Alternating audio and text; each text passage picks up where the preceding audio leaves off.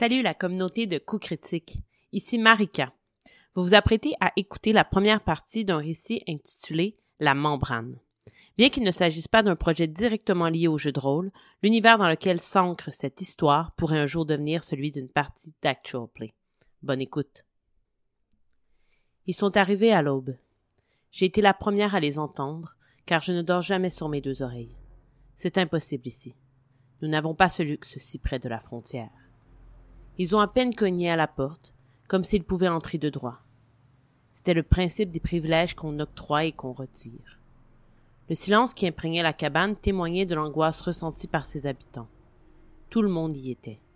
Maman, papa, mes deux jeunes sœurs, Yuna et Berin, ma grand-mère Opaline ainsi que Vera et son époux, Orson.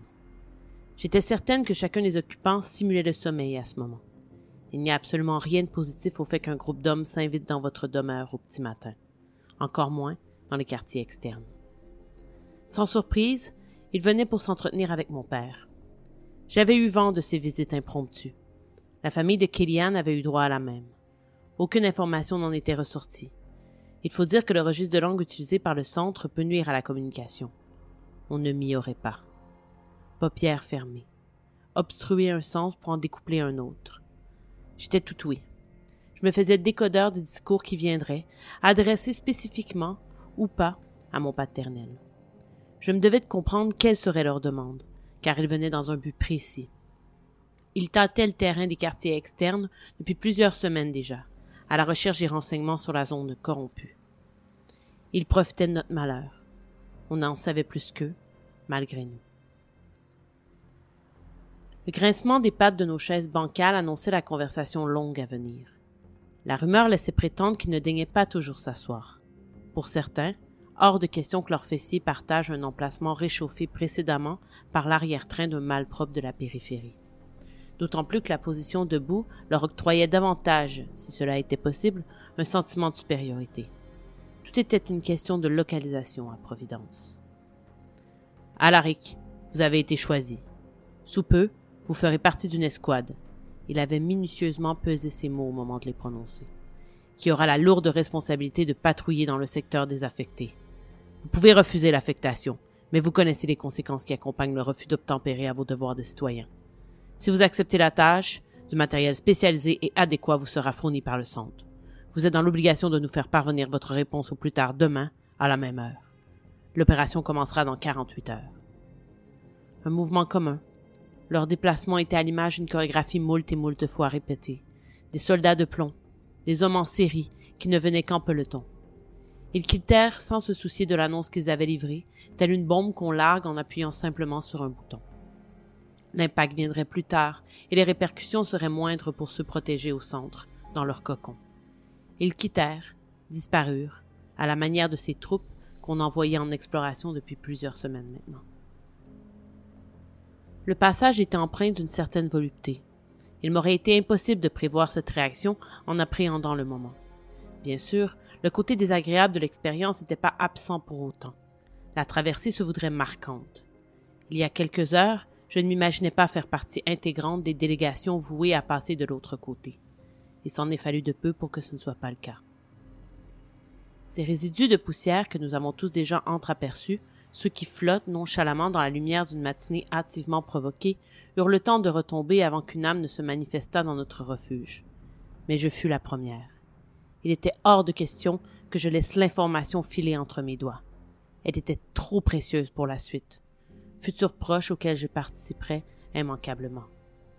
Père, il est hors de question que tu participes à une telle expédition. Qu'adviendrait-il de nous s'il devait arriver un malheur? Et calamité, c'est à quel point le niveau de dangerosité est élevé de l'autre côté de la membrane. Ma fille, tu sais pertinemment qu'il est inconcevable de refuser le mandat imposé par le centre.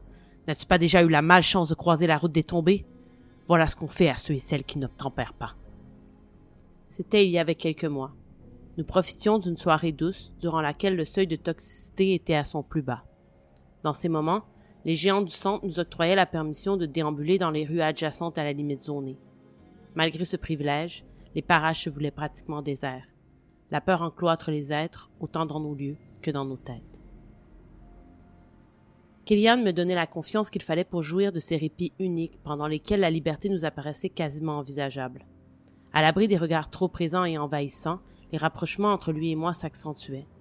Il est étrange de constater que l'intimité naissait au sein des grands espaces de la ville plutôt que dans l'intérieur clos de nos chaumières. Bref, nous frôlions la perfection de ces instants suspendus à l'image de cette poussière que j'observais si souvent en silence. Jusqu'à ce que nous tournions le coin d'une ruelle et que tout ce qui nous maintenait en vie nous ramène drastiquement à la mort. Quatre corps, suspendus par les chevilles, ligotés dans une substance méconnaissable, semblable à la chrysalide d'un papillon, mais à la fois à la toile d'une araignée. Manifestement, des gens qu'on avait torturés avant de les assassiner sauvagement. Les tombés, ceux qui avaient choisi de désobéir. Du sommet de la tour de contrôle, communément appelée le cerveau, Ségolène du Verger observait les couloirs sinueux formant le labyrinthe qui était la périphérie. Récemment, le CRC, Conseil rapproché du centre, avait pris l'importante décision de disposer des pièges émotionnels dans des points stratégiques des quartiers externes. Les pièges émotionnels, c'était son idée à elle. Puisque leur corps était souvent déjà faible, vieillissant et sous-alimenté, elle en avait conclu qu'il était désormais venu le moment de s'attaquer à leur esprit et surtout à la parcelle d'espoir qui pouvait subsister en eux. Il n'y avait pas de place pour la trêve dans le mépris qu'elle ressentait à leur égard. Il y avait peu, une équipe tactique était née au cœur même des habitants de l'extérieur. On leur avait promis plus de vivres, une visite du centre, bref, une baliverne qui ne demandait aucun effort de la part des dirigeants et qui leur permettait d'amadouer la vermine qui se satisfaisait largement des restes. Leur mission était tout ce qu'il y avait de plus simple localiser les lieux propices aux évasions affectives des résidents de la périphérie. En d'autres termes, où allaient-ils pour oublier le quotidien? Dans quel endroit se donnaient-ils rendez-vous pour échanger des moments doux, dans lesquels certains allaient même jusqu'à se reproduire tels les rats fournicateurs qu'ils étaient? Au sein de quel recoin déposaient-ils des messages secrets ou communiquaient-ils en se croyant furtifs? Il fallait annihiler ces possibilités. Pour ce faire, il suffisait d'un doigté cruel et rusé. Et c'est précisément là que Ségolène du Verger faisait son entrée en piste. Dès qu'elle fut mise au courant des secteurs favorisant les fuites fugaces et les bonheurs éphémères, elle exigea qu'on mette à sa disposition les cadavres des derniers tombés. Rapidement, aussi vite que la demande avait été formulée, on déposa une pile de corps emmaillotés dans une matière visqueuse et translucide à même le plancher de son bureau personnel.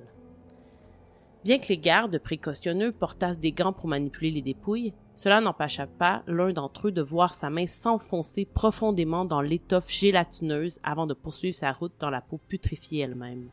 Affolé, il se débattit sans relâche, mais en vain. Trois autres soldats durent mettre l'épaule à la roue pour l'extirper de cette mauvaise position. Malheureusement, la force des hommes ne permit pas de retirer le gant avec la main, et le membre du pauvre frôla la substance. Automatiquement, un cri strident retentit. La douleur semblait épouvantable, à l'image de ces striures qui avaient fait leur apparition sur le bras de la victime. L'origine de ce beuglement était peut-être due à la souffrance, mais elle pouvait également être la preuve de la compréhension du jeune homme face à ce qui l'attendait. La contamination avait déjà commencé. Il était trop tard pour lui.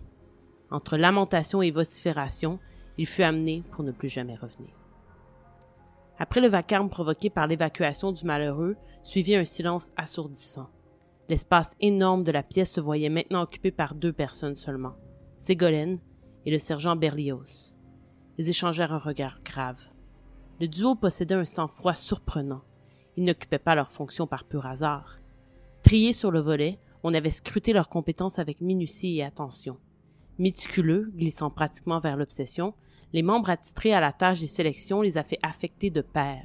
Ils étaient faits l'un pour l'autre, plus particulièrement pour le mandat qu'on leur attribuait.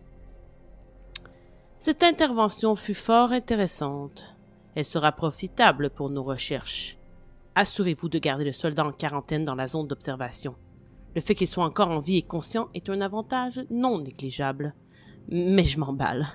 D'abord, faites venir des hommes pour qu'ils dispersent ces tombés. Elle pointa à l'amas de cadavres. Dans les lieux propices aux évasions affectives. Pendez-les par les pieds. Rendez-les visibles. Montrez-leur qu'il n'y a pas d'issue possible.